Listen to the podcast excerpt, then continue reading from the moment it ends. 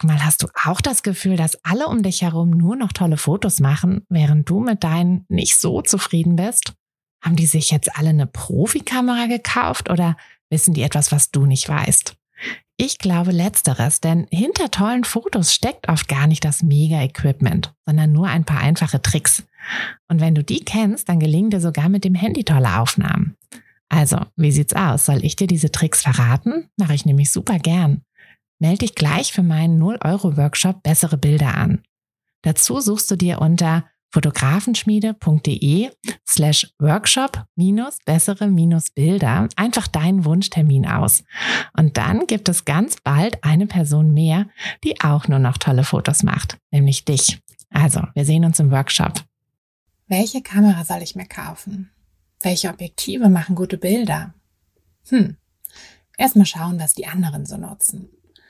Warum dieser erste Impuls nicht unbedingt der beste ist und wie du stattdessen bei deinem Kauf einer neuen Fotoausrüstung vorgehen solltest, darum geht es in dieser Folge.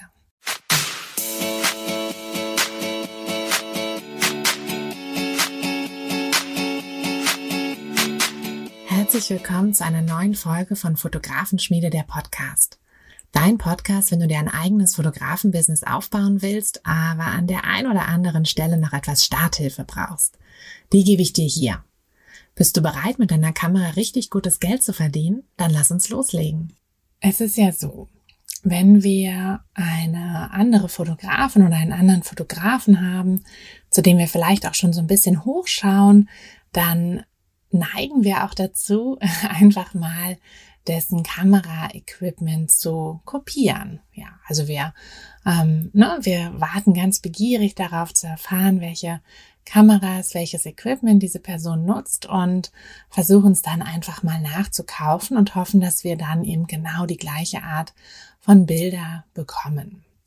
Aber tatsächlich ist es ein bisschen so, dass wir, wenn wir blind einfach das nachkaufen, was jemand anderes nutzt, dann wäre das genauso wie wenn wir einfach die gleichen Schuhe kaufen wie jemand anderes, ohne sie vorher anzuprobieren und auch vor allem ohne ähm, vorher zu überlegen, ob das überhaupt zu uns passt.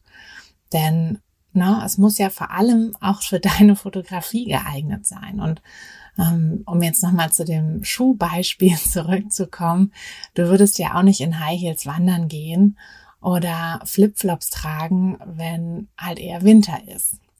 Und genauso solltest du auch bei deiner Kamera nicht einfach nur blind darauf schauen, was andere benutzen, sondern wirklich ganz klar auch überlegen, was brauchst du eigentlich und ja, was macht deine Fotos besser. Denn eine Sache oder eigentlich sind mehrere Sachen ganz wichtig ähm, zu verstehen, aber eine Sache ist wichtig, dass es nicht die eine Kamera gibt. Also, ne, es wäre natürlich irgendwie schön, wenn man wüsste, okay, es gibt die eine richtig gute Kamera. Wenn man die hat, dann ist man für alle Fälle gewappnet, aber die gibt es halt nicht. Und genauso gibt es auch nicht das eine Objektiv. Ja, es gibt ja so viele Brennweiten. Es gibt Zoom, es gibt Festbrennweite, es gibt so viele verschiedene Sachen. Und da ist es einfach, ja, da ist es einfach unmöglich zu sagen, das eine, die eine Brennweite macht die besten Fotos. Denn wichtig ist, dass beides, also sowohl Kamera als auch Objektive, einmal zueinander, aber vor allem auch zu dir passen. Zu dir als Fotografin, ähm, zu dir mit deiner speziellen Fotorichtung. Und genau, da ist es halt einfach wichtig, dass du nicht nur darauf schaust, was die anderen benutzen, sondern einfach guckst, was solltest du benutzen. Und ich versuche immer meinen Kursteilnehmerinnen im Businesskurs auch einfach so viel wie möglich an Kamerawissen an die Hand zu geben. Natürlich ähm, ne, so viel wie möglich in Anführungszeichen, denn ähm, gerade so auf dem Kameramarkt, der ist ja schon sehr umfangreich und manchmal auch ganz schön verwirrend, ähm, dass man da auch schnell mal den Überblick verliert. Aber ich versuche das immer quasi noch einen Schritt vorher abzufangen, dass ich sage, okay, ich werde euch nicht sagen, kauft die und die Kamera, sondern ich sage euch, achte auf die und die Sache. Und die und die Sache macht halt das und das mit deinen Fotos. Also sowohl bei der Kamera als auch beim Objektiv. Hm, sodass du einfach wirklich möglichst viel ähm, ja, möglichst viel Wissen hast, ähm, was du dann nehmen kannst, um eine logische Kaufentscheidung zu treffen. Also so, dass du nicht davon abhängig bist, ähm, was sagt der Verkäufer am Kameraladen. Denn ne, vielleicht hast du Glück, vielleicht hat er voll die Ahnung. Also wahrscheinlich hat er voll die Ahnung, aber vielleicht hm, vielleicht weiß er ja gar nicht so genau oder kommunizierst du nicht so genau, was du eigentlich brauchst. Vielleicht unterschätzt er das auch irgendwie und ähm, berät dich dann einfach falsch. Und wenn du davon, wenn du da einfach von einer anderen Person abhängig bist, ohne selber mit genügend Wissen reinzugehen, um halt auch zu sagen, ja, so und so sieht's aus, ähm, dann ist es halt schlecht. Dann bist du von jemandem abhängig und ähm, ja, bist halt, bist halt davon abhängig, ob oder ob nicht die Person eine gute Entscheidung für dich trifft. Hm, genauso könntest du eben auch von anderen Fotografen abhängig sein, die ja vielleicht selber auch sich irgendeine Kamera gekauft haben, die gar nicht zu ihnen passt. Ne, das weißt du ja nicht. Deshalb, ähm, es gibt ein paar Dinge, die ja, die wichtig sind, die du wissen solltest über Kameras und über Objektive und über Equipment. es ist, es ist tatsächlich überschaubar. Also es ist nicht so wahnsinnig viel, ähm, wie es vielleicht wirkt, wenn man das erste Mal sich so ein bisschen intensiver mit dem Thema beschäftigt. Denn am Ende geht es halt immer um dieselben Dinge, die du beachten solltest. Und ja, da möchte ich dir jetzt einfach mal ein bisschen was an die Hand geben. Ähm, wie gesagt, bei mir ist es Teil meines Business-Kurses und auch Teil meines ähm, Mini-Fotokurses, so dass das natürlich ähm, na, einfach eine ganze Menge Wissen ist. Also da habe ich ja auch Arbeitsbücher dazu und ähm, es gibt noch, es gibt Videos, die, die auch jedes irgendwie eine halbe Stunde gehen. Also das ist natürlich alles noch mal ein bisschen umfangreicher. Es kann also durchaus sein, dass du jetzt über den ein oder anderen Begriff ein bisschen stolperst und sagst, hm, da weiß ich jetzt gar nicht so viel mit anzufangen. Das ist okay. Also ne, entweder wenn du jetzt sagst, hm, der Kurs ist na, das ist irgendwie jetzt noch nichts für mich, hm, dann guck einfach, dass du vielleicht die Begriffe irgendwie anders mal nachschlägst und dass du dich da irgendwie informierst. Genau. Aber wir fangen jetzt einfach mal an und vielleicht ähm, hast du ja von den, von den meisten Dingen sogar schon mal was gehört. Ähm, vielleicht hattest du sie sogar auch schon auf dem Schirm, aber vielleicht auch nicht. Also bei einer Kamera ist erstmal wichtig, ob es Vollformat oder Crop-Faktor ist. Ähm, falls du die Sachen noch nie gehört hast, hier geht es um den Sensor bzw. die Sensorgröße. Und das wirkt sich auch auf deine Bildqualität aus. Also die etwas günstig, ich sage jetzt einfach mal die günstigeren Kameras, meistens sind die nämlich ein bisschen günstiger, haben einen sogenannten Crop-Faktor. Das heißt, der Sensor ist einfach ein bisschen kleiner. Der nimmt dann also nicht ganz so viele Bildinformationen mit du kannst in der Regel die ISO nicht so hoch pumpen wie bei einem, bei einer Vollformatkamera. Und, und das ist ganz wichtig, das vergessen viele, der Crop-Faktor verändert die Brennweite von deinem Objektiv. Also der Crop-Faktor wird dann auch immer angegeben mit so 1,6 oder 1,7 und das musst du dann immer zu deiner Brennweite noch raufrechnen. Also wenn du dir ein 50er Objektiv kaufst und eine Kamera mit Crop-Faktor hast, also halt einfach ein bisschen, nur so ein bisschen so ein Einsteigermodell. Und deine Fotofreundin hat auch ein 50er, hat aber eine Vollformatskamera, dann werdet ihr unterschiedliche Bilder machen. Denn du wirst einen anderen Bildausschnitt fotografieren, einen kleineren Bildausschnitt, denn du hast eigentlich durch diesen Crop-Faktor eben keine, kein 50er Objektiv, sondern eher so ein 70er. Ne? Also das musst du einfach nur wissen. Wenn der Raum also sehr eng ist, sehr klein ist und du dann mit einem ähm, auch noch mit einem Crop-Faktor reingehst, dann wird es halt schwierig. Du kannst ja irgendwann, ne, in kleinen Räumen kannst du halt nicht endlos weit zurückgehen und ja, hast dann eben ein Problem, möglicherweise, weil du dann plötzlich nur noch Detailaufnahmen machen kannst. Ähm, wenn du, genau, also im Prinzip ist es einmal bei engen Räumen, also wenn du wenn du zum Beispiel Hochzeiten fotografierst und im Standesamt fotografierst, da hast du oft sehr wenig Platz. Oder wenn du Gruppenbilder machen möchtest und halt nicht endlos weit zurückgehen kannst, da ist es dann eben auch wichtig. Ähm, und natürlich die Lichtsache. Ne? Also dadurch, dass der Sensor kleiner ist, kommt eben einfach, also ist ja halt einfach ähm, nicht so licht also ne, fängt nicht so viel Licht auf und du hast eben auch das Problem mit der ISO. Also wenn du jetzt sagst, ach, ich ähm, fange jetzt erstmal an, ich mache nur Kinderbilder draußen, dann ist es relativ egal. Dann kannst du auch easy mit einem Crop-Faktor anfangen. So, das zweite ist der Bildstabilisator. Der Bildstabilisator sorgt dafür, dass deine Bilder nicht so doll verwackeln. Ähm, natürlich ne, hast du ja auch, wenn du die, ähm, die Verschlusszeit einstellst, hast du ja auch einen großen Einfluss darauf. Also da sagt man ja immer so, die Daumenregel ist, dass die Verschlusszeit ähm, maximal so lang sein soll wie der Bruch aus der Brennweite. Also wenn du mit einem 50 Millimeter Objektiv fotografierst, dann sollst du maximal eine 1 50 Sekunde belichten. Am besten ist aber immer, wenn du ein bisschen kürzer belichtest. Ja, also umso kürzer du belichtest, wenn du eine 200 Sekunde, eine 500 Sekunde, eine 1000 Sekunde belichtest, dann ist natürlich die Wahrscheinlichkeit, dass du verwackelst nicht so hoch. Ne? Aber durch den, ähm, durch den Bildstabilisator hast du da einfach ein bisschen mehr Puffer, also ein bisschen mehr Hilfe. Deine Kamera hilft dir, ähm, wenn deine Hand vielleicht nicht ganz so ruhig ist, wenn du vielleicht doch mal irgendwie zitterst oder so. Ne? Also die sorgt nicht dafür, dass, ähm, dass die Bewegung anders eingefangen wird, denn die Bewegung vor deiner Kamera, also wenn da jemand rennt oder so, dann musst du natürlich mit der Belichtungszeit ähm, kürzer werden. Aber wenn, wenn da jemand ganz still ist und es wirklich nur darauf ankommt, ob du jetzt wackelst oder nicht, da ist ein Bildstabilisator sehr hilfreich. Hm, es ist allerdings auch so, dass viele Objektive einen Bildstabilisator haben. Das ist am Ende so ein bisschen so eine Kostensache. Ne? Also wenn deine Kamera schon einen hat und du beim Objektiv nicht drauf achten musst, dann bist du natürlich bei den Objektiven ein bisschen günstiger dabei, beziehungsweise auch ein bisschen flexibler, ja, welches du dir aussuchst. Hm, apropos Objektive, das ist auch ein ganz, ganz wichtiger Punkt. Ähm, es ist so, jeder Kamerahersteller macht natürlich auch seine eigenen Objektive. Und diese Verbindung, also da, wo du das Objektiv auf die Kamera schraubst, das passt das ist natürlich überall unterschiedlich groß. Also du kannst jetzt kein Canon-Objektiv auf deine Sony-Kamera schrauben. Das ist ja klar. Es gibt dann aber auch andere Anbieter, so wie Tamron oder Sigma oder so, die ähm, für, für andere, also für mehrere Kamerahersteller auch die Objektive anbieten. Da musst du dann einfach nur darauf achten, dass du eben dass diese Schnittstelle passt. Aber das ist ja kein Problem.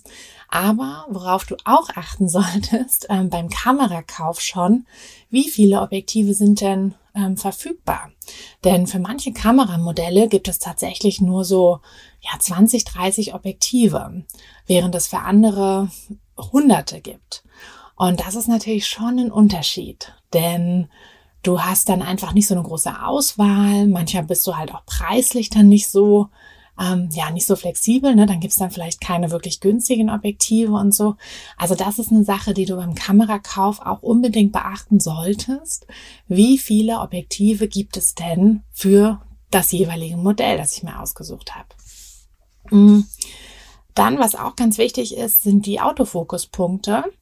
Ähm, jede Kamera hat unterschiedlich viele Autofokuspunkte, dass du da einfach mal die Anzahl ähm, ja vergleichst. Also das ist natürlich auch wieder völlig von deiner Fotografie abhängig, ob du jetzt ähm, sagst, ja, ich mache halt ne, irgendwie Objekte oder Produkte oder Blumen oder ich mache Tiere oder ich mache halt Hochzeiten, wo ich dann auch mal Gruppenbilder habe mit ganz vielen Leuten ähm, oder ich mache Porträts oder Kinder oder was auch immer. Also ähm, wie viele Autofokuspunkte du brauchst und wie du da am besten mit klarkommst, ähm, das hängt auch wirklich von deiner Fotografierichtung ab. Was ich noch ganz gut finde, was, ähm, was mich so ein bisschen zu einem Systemwechsel tatsächlich bewogen hatte. Also ich hatte früher mit Canon fotografiert und seit, ich glaube, seit zwei, drei Jahren bin ich jetzt zu Sony gewechselt und bin auch tatsächlich von einer Spiegelreflex zu einer spiegellosen Kamera gewechselt. Darauf gehe ich, gehe ich auch gleich nochmal ein auf den Unterschied, aber ähm, ich habe tatsächlich gemerkt, dass mir dieser automatische Augenfokus so sehr hilft. Also der rettet mir so viele Bilder, weil der ist einfach so gut, ja. Also da wird die Kamera, die Kamera ähm, sucht sich automatisch das, das am nächsten liegende Auge. Also egal, ob du jetzt eine Gruppe von Leuten hast oder halt ein, zwei Leute oder auch nur eine, also genau, auch nur bei einer Person ist es ja auch wichtig, auf das Auge zu fokussieren. Das der Kamera am nächsten liegt, weil sonst sieht das einfach komisch aus. Und äh, ja, da ist halt dieser Augen automatische Augenfokus super wichtig. Den hat aber natürlich auch nicht jede Kamera.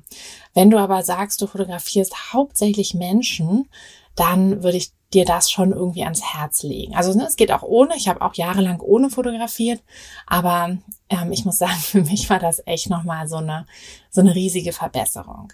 Und diese Augenerkennung, die gibt es auch für Tieraugen. Hat auch nicht jede Kamera, mm, aber haben auch manche. Also wenn du ähm, Tiere fotografierst, dann ist es vielleicht total praktisch, wenn du eine Tieraugen automatische Tieraugenerkennung hast.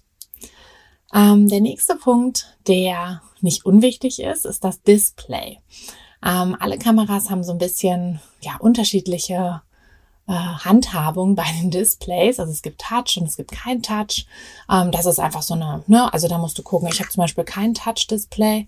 Ich, ähm, ich steuere das über die Knöpfe halt daneben. Hm, damit komme ich gut klar.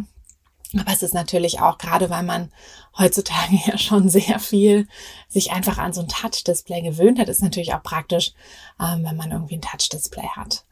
Mhm. Wichtiger ist aber, ähm, worauf ich jetzt hier noch eingehen möchte, ähm, ob du das Display klappen oder schwenken kannst oder halt gar nichts. Ähm, da muss ich sagen, ist es super praktisch. Also selbst für ja, selbst für ganz normale Shootings finde ich es super praktisch, dass ich mein Display klappen kann. So ein bisschen. Also ich, ich kann das ähm, nicht komplett rausdrehen oder so und dann komplett zum Beispiel ähm, das so drehen, dass wenn ich ein Selfie machen würde mit meiner Kamera, dass ich das sehen würde.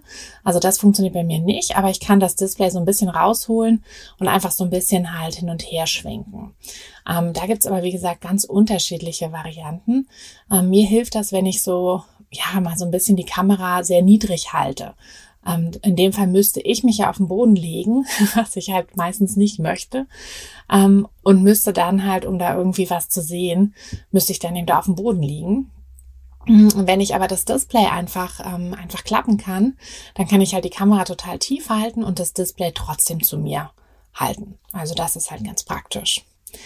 Der nächste Punkt sind die Kartenslots. Also Du hast ja dann Speicherkarten mm, in deiner Kamera und da gibt es einmal Kameras, also die einfacheren haben alle nur eine, einen Slot für eine Speicherkarte und die ähm, etwas teureren, besseren Kameras, die haben mehrere Slots.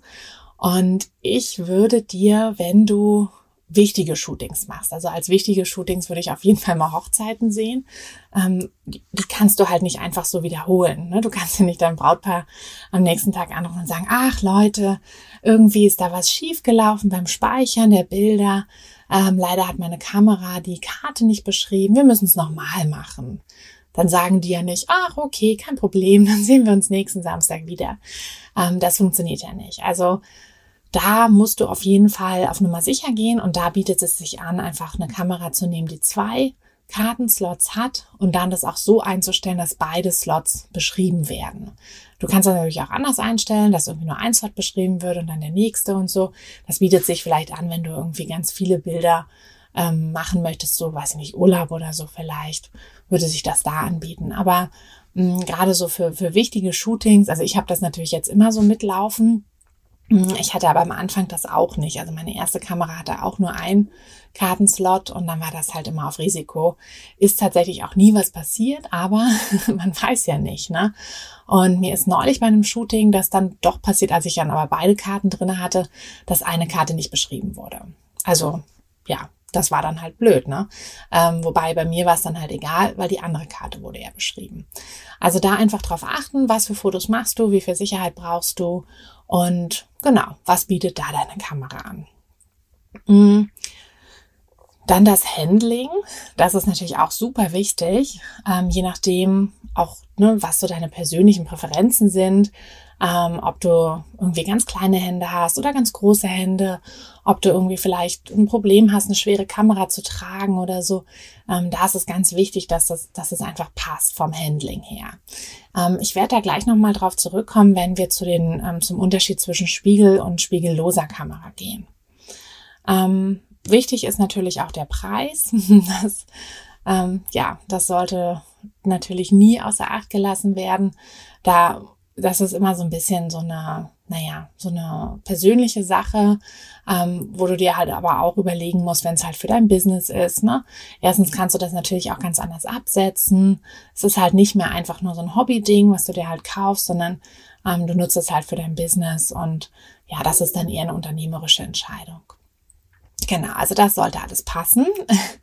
Und jetzt möchte ich, wie versprochen, nochmal auf den Unterschied zwischen Spiegel und spiegelloser Kamera eingehen. Also ich habe das bewusst zum Schluss genommen, denn ich finde, dass ähm, ja, dass das nicht das erste Kriterium sein sollte. Also es gibt ja ähm, Leute, die sagen, ich würde nie im Leben in der spiegellosen Kamera fotografieren. Das hat mir viel zu sehr den Geschmack von der Digicam.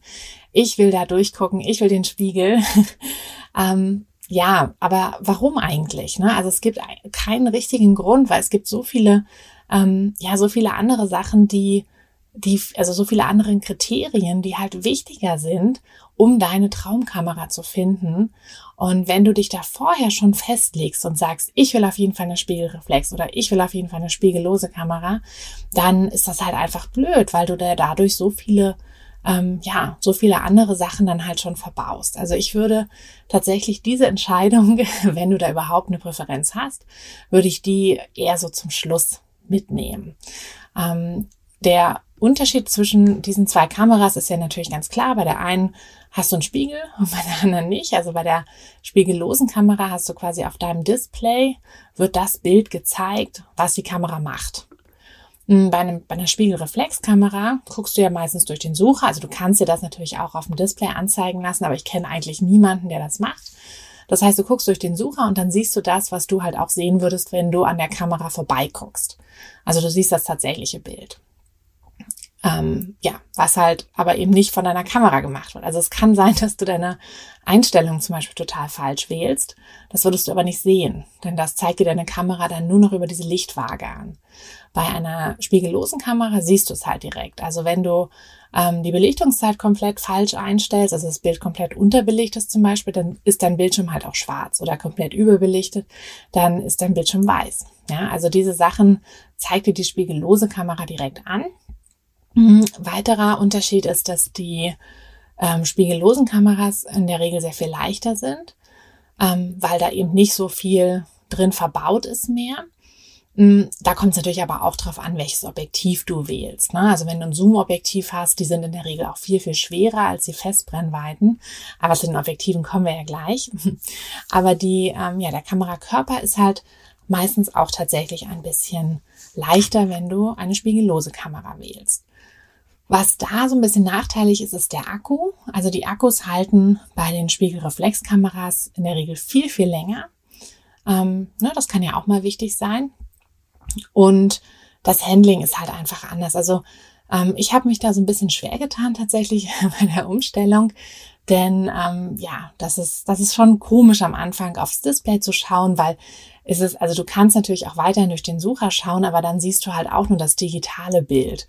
Und das ist irgendwie komisch, so dass man das dann doch nicht macht. Das heißt, du schaust halt eher auf, also aufs Display, weil du da dann halt auch schneller die ganzen Infos quasi erfasst. Aber für mich war das einfach so, dass ich gesagt habe, ich kann jetzt viel besser auch das Gesamtbild sehen. Hm. Also für mich war diese Umstellung halt von Spiegelreflex auf Spiegellos dann ähm, so, dass ich halt gesagt habe, erstens, ich möchte diese Auto-Augenerkennung, die gibt's halt nur bei der spiegellosen Kamera. Und ich möchte halt, dass ich einfach auch ja, das ganze Bild sehe. Weil mir ging das immer so, wenn ich durch den Sucher geguckt habe, ich habe halt mich wirklich immer nur auf weiß ich nicht, auf das Paar zum Beispiel fotografiert und manche Bilder waren mega schief. Das ist mir aber gar nicht aufgefallen, weil ich habe mich gar nicht so sehr an die End, also auf die Ränder konzentriert vom Foto, weil ich das auch nicht so richtig erfassen konnte mit einem Blick. Ich musste dann immer so mit dem Auge umherwandern und dafür hatte ich die Zeit nicht.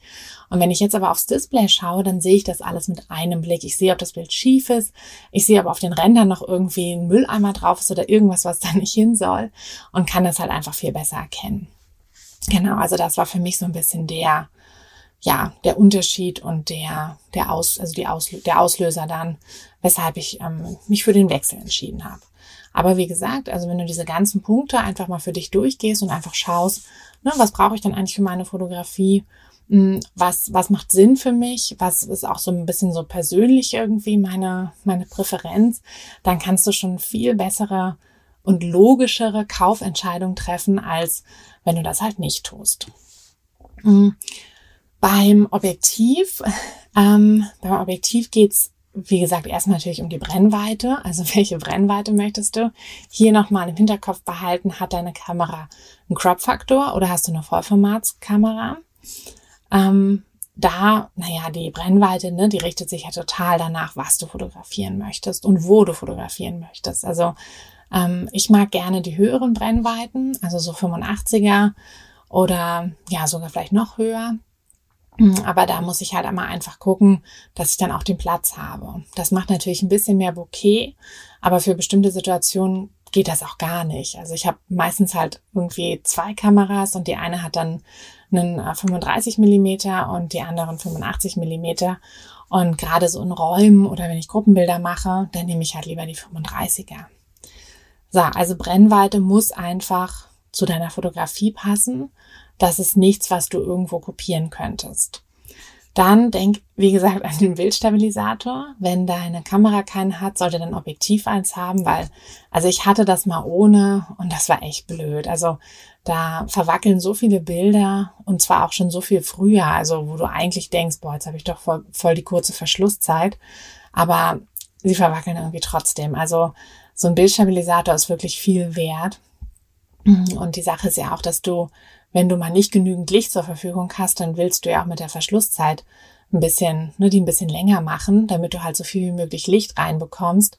Und wenn du dann keinen Bildstabilisator hast und halt, ne, irgendwie nur maximal eine Verschlusszeit von ein, zwei Hundertstel oder so haben kannst, dann kann es halt einfach sein, dass du dir viel zu wenig Licht reinholst. Also, ja, Bildstabilisator wäre schon in der Regel eine gute Sache. Außer du sagst, hey, ich fotografiere sowieso nur mit äh, Stativ. Dann ist natürlich auch wieder wurscht.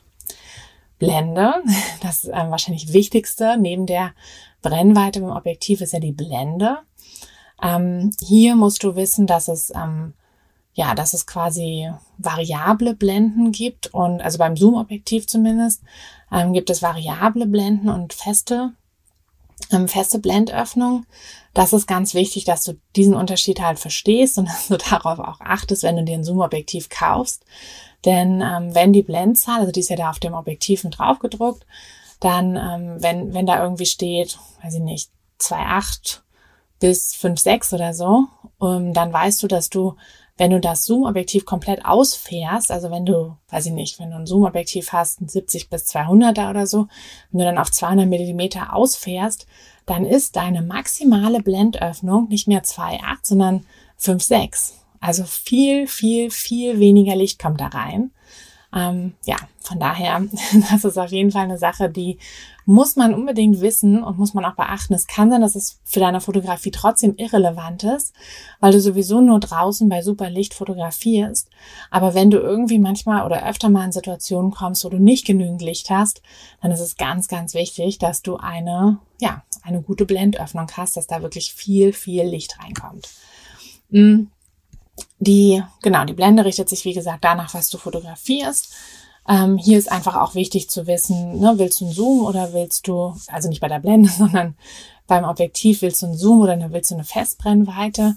Ähm, hier ist bezüglich der Blende nämlich noch zu sagen, dass es die Zoom-Objektive nur mit einer maximalen Blendöffnung von 2,8 gibt. Also da, ja, 2,8 ist echt nicht so wahnsinnig viel. Ähm, gerade wenn du so in dunkleren Räumen bist. Mhm. wo du vielleicht nicht blitzen willst, also beim Standesamt oder in der Kirche oder so. Also in der Kirche, meistens sind die Decken da so hoch, da könntest du gar nicht richtig blitzen und bouncen. Ähm, das funktioniert alles nicht richtig. Und bei einer standesamtlichen Trauung willst du vielleicht auch nicht die ganze Zeit mit dem Blitz da stören, ähm, sodass das halt, genau, das sind einfach Sachen, die musst du irgendwie so mit, mit berücksichtigen.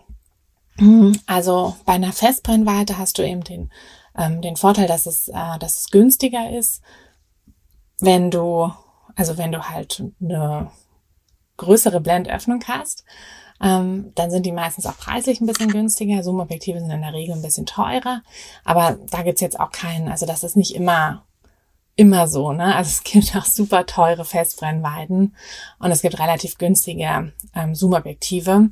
Aber das eine Objektiv, das ich eigentlich jedem Anfänger empfehlen würde, der so ein bisschen mehr aus seiner Fotografie machen würde, äh, machen will, wäre das 50er mit einer 1,8er Blende, also als Festbrennweite. Und das gibt's nämlich wirklich von jedem Hersteller sehr, sehr günstig. Also da musst du nicht so wahnsinnig viel für bezahlen und hast dann halt mal eine richtig gute Blendöffnung und kannst wirklich viel in Sachen Bouquet und so rausholen. Ähm, genau, ansonsten ne, ist die Unterscheidung Festbrennweite, Zoom ja ganz klar. Bei dem einen brauchst du mehr deine Füße, bei dem anderen kannst du halt schneller und flexibler einfach die Brennweite verändern. Das hängt, ähm, hängt ganz davon ab, in welche, ja, welche Fotografierichtung du machst, wie, wie schnell du auch reagieren musst. Ähm, ich habe das ja so gelöst, dass ich einfach zwei Kameras gleichzeitig benutze. Ich habe da so ein Gurt, wo die beide dranhängen. Und dann habe ich quasi das 35er auf der einen und das 85er auf der anderen Seite. Und dann kann ich so halt auch immer schnell, also schnell wechseln. Aber wenn ich jetzt nur eine Kamera hätte, dann wäre das natürlich in manchen Situationen schwierig, wenn ich dann erstmal das Objektiv abschrauben muss, das andere Objektiv dran schrauben muss und so. Das ähm, ist in vielen Situationen blöd. Also da ist dann natürlich ein Zoom besser. Ähm, aber wie gesagt, beim Zoom gibt's eben nicht die, ähm, nicht die ganz offene Blende. Ähm, genau, das ist eigentlich alles, was du in Sachen Objektiv wissen musst, also was du da beachten musst. Ne? Wen willst du fotografieren? Wie viel Licht hast du? Ähm, wie ist es mit dem Bildstabilisator? Hat deine Kamera einen Crop-Faktor? Also diese Sachen solltest du da einfach beachten. Hm. Kommen wir noch kurz zum Equipment. Equipment ist ja, ja, so eine Sache, ne? Also, ähm, ich glaube, da gibt's echt so einfach zwei komplett unterschiedliche Lager. Die einen ähm, kaufen sich gerne so viele Equipment wie möglich, weil man weiß ja nie. Und man fühlt sich ja auch gleich ein bisschen professioneller, wenn man da irgendwie mit einem Reflektor ankommt oder was auch immer. Ähm, und die anderen kaufen sich irgendwie so gar nichts und haben ihre Kamera auf dem Beifahrersitz liegen und äh, ja, kommen dann halt einfach so zu den Shootings. Ähm, es gibt natürlich wie immer kein richtig und kein falsch. Also es ist so ein bisschen so eine Abwägung. Ne? Wie viel Geld hast du übrig? Wie viel, ähm, wie viel bedeutet das auch für dich? Also ich finde immer, dass es auch so ein bisschen so eine Investition in sich selbst ist, so ein bisschen so eine Wertschätzung auch gegenüber ähm, dir selbst und dass du halt auch sagst, ne, wenn ich mir jetzt irgendwie einen teuren Kamerarucksack kaufe oder irgendwie sowas, dass das natürlich auch so ein bisschen ähm, was ist, was mir persönlich auch zeigt, ne, ich mein's ernst.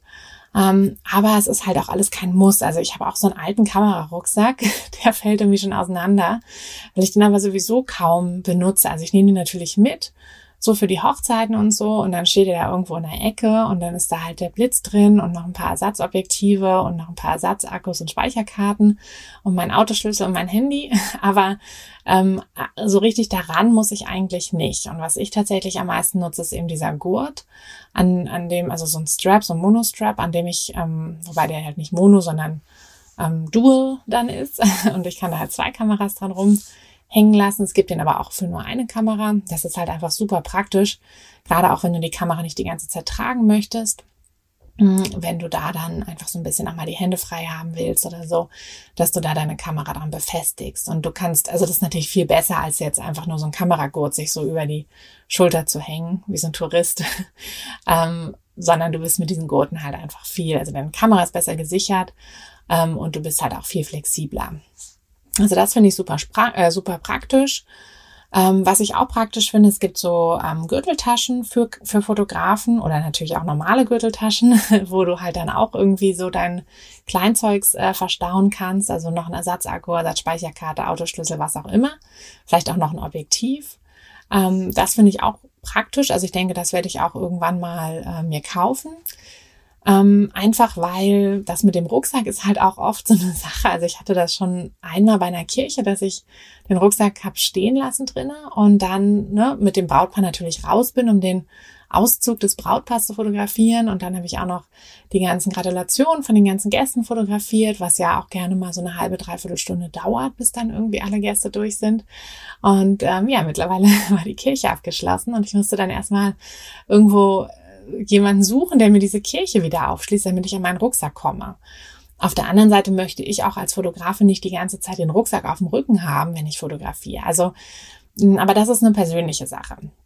Hm, dafür finde ich aber eben diese Gürteltaschen praktisch. Aber da gibt's wie gesagt, so, so, so viele Sachen. Also das ist alles so ein Können, aber nicht müssen. Also gerade so für den Anfang musst du dir da auch nicht die teuerste Ausrüstung kaufen. Hm, was du natürlich brauchst am Anfang sind halt Ersatzakkus, Ersatzspeicherkarten. Du brauchst gegebenenfalls auch einen Blitz, also einen richtigen, ne, nicht diesen Blitz, der da bei deiner Kamera aufklappt, weil den würde ich sowieso nie benutzen. Ähm, die besseren Kameras haben den ja auch alle gar nicht mehr, sondern die haben alle nur so einen Aufsteckblitz. Da auch gucken, dass du ähm, so einen Diffuser mit dran hast, dass das Licht halt nicht so hart ist und du dann auch nicht diese harten Schatten hast. Mhm. Was ich noch ganz praktisch finde, ist ähm, so eine kleine ähm, Musikbox mitzunehmen, weil für viele Shootings ist es einfach total schön, wenn du ein bisschen Musik mit hast, aber das ist halt auch kein Muss. Ne? Ähm, zur Not könnte man natürlich auch einfach sein Handy anmachen, aber naja, weißt ja selber, ähm, wie der Klang da ist. Also, aber so eine kleine Musikbox kostet ja auch nur, weiß ich nicht, 20, 30 Euro oder so. Und da hast du dann schon was, was du mitnehmen kannst. Genau, also das ähm, sind alles so Sachen, die man, äh, ja, die man vielleicht noch am Anfang brauchen könnte. Aber alles, was dann so an, also alles andere, so ein teures Stativ oder so, ähm, außer du fotografierst ausschließlich mit Stativ, würde ich mir für den Anfang auch kein teures Stativ kaufen. Also ich mache zum Beispiel auch meine Gruppenbilder nie mit Stativ. Ja, also das wäre mir viel zu unflexibel. Ähm, einen Diffuser benutze ich, also die, den Reflektor meine ich, benutze ich auch gar nicht mehr. Ich hatte mal einen, aber irgendwie war das auch so umständlich. Also ne, diese, diese großen die so ein bisschen aussehen wie so ein Spiegel, womit du dann halt das Sonnenlicht reflektierst. Ja, kann man, kann man mal probieren, aber muss man halt auch nicht unbedingt. Also kommt halt auch wirklich auf deine Fotografierichtung an. Aber da würde ich dir wirklich ans Herz legen, ne? Dann gib lieber ein bisschen mehr Geld für ein gutes Objektiv aus und ähm, ja, lass erstmal das ganze Equipment für später, wenn du dann vielleicht auch, wenn ein bisschen Geld reinkam und wenn du vor allem auch wirklich merkst, in den Shootings, ach, ich könnte noch dies und das gebrauchen, ne? Das würde mir vielleicht noch das Leben erleichtern. Ähm, genau. Wenn du jetzt sagst, hm, das klingt ja alles ganz toll. ähm, ich würde mir gerne eine neue Kamera kaufen, aber ach, das Geld gerade und ich habe ja eigentlich auch eine Kamera. Dann beschäftige dich vielleicht erstmal nochmal, geh nochmal einen Schritt zurück und beschäftige dich nochmal mit den Einstellungen deiner Kamera. Denn vielleicht hast du ja eigentlich schon eine ganz gute Kamera, die auch gut zu dir und deiner Fotografie passt, aber vielleicht ähm, ja hast du sie einfach nur nicht richtig eingestellt. Also ganz wichtig ist ja, dass du auf ähm, im RAW-Format fotografierst, dass du auch den richtigen Fokusmodus benutzt und Genau, dass du ein gutes Objektiv hast. Also wenn du da noch das Kit-Objektiv dran hast, dass du ganz am Anfang irgendwie mal mit bei der Kamera mit dabei hattest, dann würde ich auf jeden Fall dir raten, kauf dir ein anderes Objektiv. Wie gesagt, wenn du nicht so viel Geld übrig hast, dann probier es erstmal mit dem 50er, mit der 1.8er Blende. Du wirst sehen, es wird deine, deine Bilder, deine Fotografie auf ein ganz anderes Level bringen. Wird dir viel mehr Spaß auch machen. Und ja, guck einfach, wo du vielleicht dann auch dein Fotowissen noch so ein bisschen verbessern kannst. Das ist ja im Zweifel auch günstiger, als, als sich jetzt gleich eine ganz neue Kamera zu kaufen.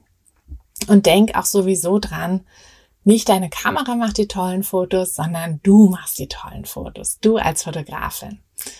So, jetzt sind wir durch mit dem ganzen Technik-Talk. Mm, ich hoffe, dass ich dir so ein bisschen, ja, so ein paar Sachen an die Hand geben konnte. Vielleicht ist das auch so eine Folge, die du dir nochmal anhörst. Ähm, und ja, einfach dir vielleicht auch ein paar Sachen mitschreibst. Denn es ist ja doch sehr, sehr viel gewesen jetzt und je nachdem, ähm, wie viel Kamerawissen du schon hast, ähm, war da jetzt vielleicht auch viel Neues dabei. Aber ja, kannst du dir ja so oft anhören, wie du möchtest. Und ähm, genau, schau einfach, dass deine, deine Kamera, deine Objektive, dass das zu dir passt, dass das zu deiner Fotografie passt und natürlich auch zu deinem Geldbeutel. Und ähm, guck einfach, wenn du jetzt sagst, du willst noch nicht unbedingt in was Neues Objekt äh, in was Neues investieren, dann, dann schau es mal, ob du vielleicht mit deiner Kamera da noch ein bisschen was optimieren kannst. So, und wir machen jetzt Schluss für diese Woche. Dein Kopf raucht wahrscheinlich auch schon. In der nächsten Woche ist mal ganz spannend. Hm, da gibt es ein Interview mit einer ganz tollen Expertin für Kinderfotos, nämlich Sina Wiesegard. Ähm, wenn du sie noch nicht kennst, wirst du sie dann nächste Woche kennenlernen. Wir unterhalten uns über, natürlich über Kinderfotos, aber vor allem über, hm, ja, über das Warum. Warum es so wichtig ist, gute Fotos zu machen, warum unsere Fotos auch so wichtig sind, warum deine Fotos so wichtig sind und warum, warum, warum, ähm, warum es als Fotografin einfach super wichtig ist, das eigene, das persönliche Warum zu finden, damit man eben sich in seiner Fotografie, in seinem Business, in seinem, ja, in seiner, in seinem Hobby, in seiner Leidenschaft, damit man sich an etwas festhalten kann. Denn das ist nämlich dieses Warum. Genau, also nächste Woche ein Interview. Ich freue mich schon ganz doll drauf und ähm, hoffe du auch und freue mich, wenn du, ja, wenn du nächste Woche wieder dabei bist. Und genau, würde sagen, eine tolle Woche. Bis dann. Alles Liebe, deine Tine.